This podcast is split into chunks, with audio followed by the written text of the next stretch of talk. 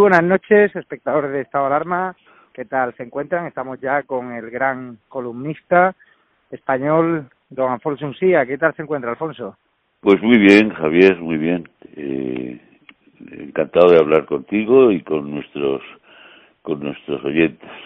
No habrás tenido ninguna mirada furtiva, ninguna broma con una mujer estos días, vaya que te encarcele, Eso, esas de las cosas más ridículas eh, que, bueno, es que no, eh, fíjate que no, no, he, no he escrito nada acerca de eso todavía porque porque eh, me parece tan eh, inaudito, tan inadmisible, tan absurdo, tan ridículo, tan grotesco que, que, que está, que está, que este personaje siniestro se dedique a eso, pues realmente me produce estupor. ¿Qué tal ayer viste la manifestación? Menos gente de la esperada, de la, yo creo, España no ha despertado aún. Vamos a ver, yo creo que, que era una manifestación que estaba un poco forzada las manifestaciones, eh, bueno, eh, seguramente por la fecha elegida, eh, hay mucha gente que todavía eh, no sale porque no está segura de la, de la situación sanitaria.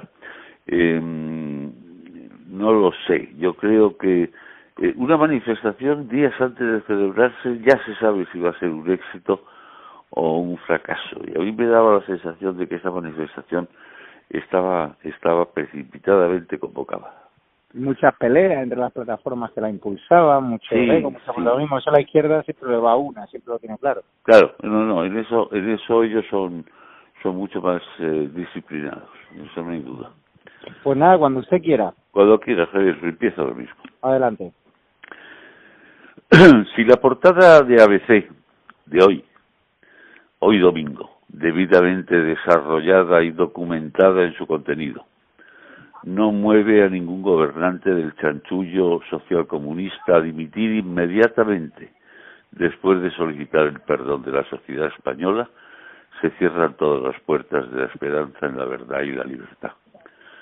Se sabía que este gobierno de desaprensivos mentía en la cifra de fallecidos por el COVID se supo desde el principio, porque este gobierno, con su nefasto presidente a la cabeza, no tiene capacidad para no mentir.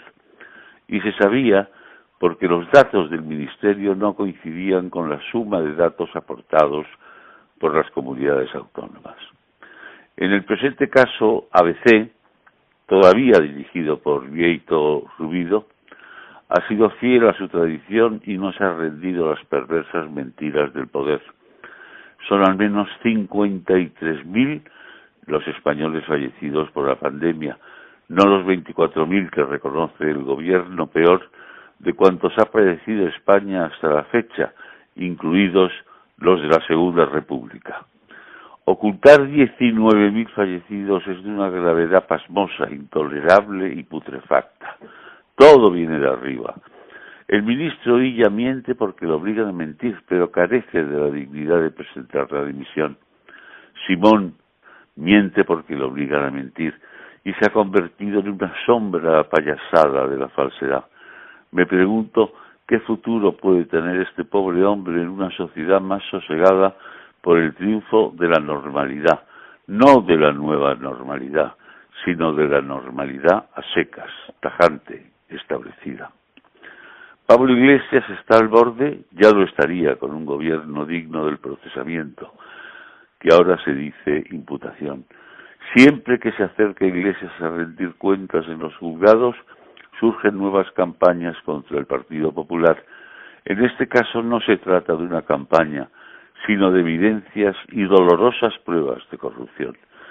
Si resulta inadmisible que 40 guardias civiles custodien la casita normal de clase media de Iglesias y Montero, según Luis María Ansón, no lo es menos que el Ministerio del Interior en tiempos de Rajoy destinara a más de 70 agentes para vigilar y espiar a Bárcenas y entregara de sus fondos reservados 60.000 euros para sobornar al chofer del confuso tesorero del Partido Popular España necesita con urgencia una ducha, un lavado de arriba abajo, porque todo huele mal.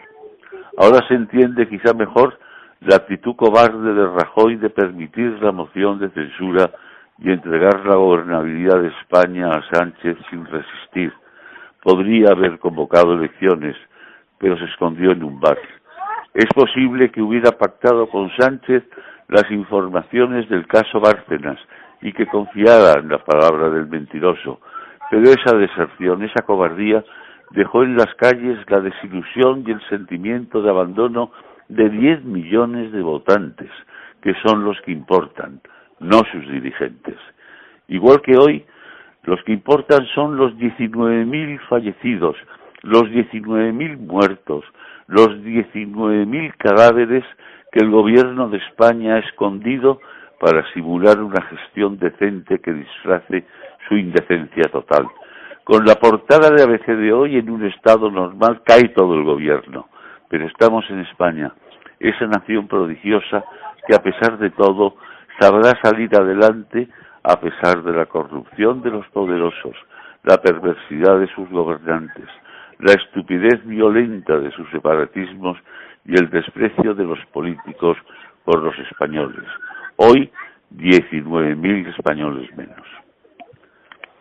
Pues muchísimas gracias, don Alfonso. Sí, la verdad que es una vergüenza, como bien dice, en cualquier país serio esta portada veces ya habría provocado la oh. comisión en bloque del gobierno. Hombre, por Dios, por Dios, eso no hay duda. Ya el PP estaría fuera, pero tenemos un país donde hay muchos españoles que aceptan las mentiras, que están anestesiados, que están adormilados. Esperemos que algún día despierten. Yo creo que despertarán cuando les toque la crisis el bolsillo. Claro, claro. Cuando, cuando, cuando les toque el bolsillo. Eso es, eso es el egoísmo, el egoísmo del del, del español y del votante.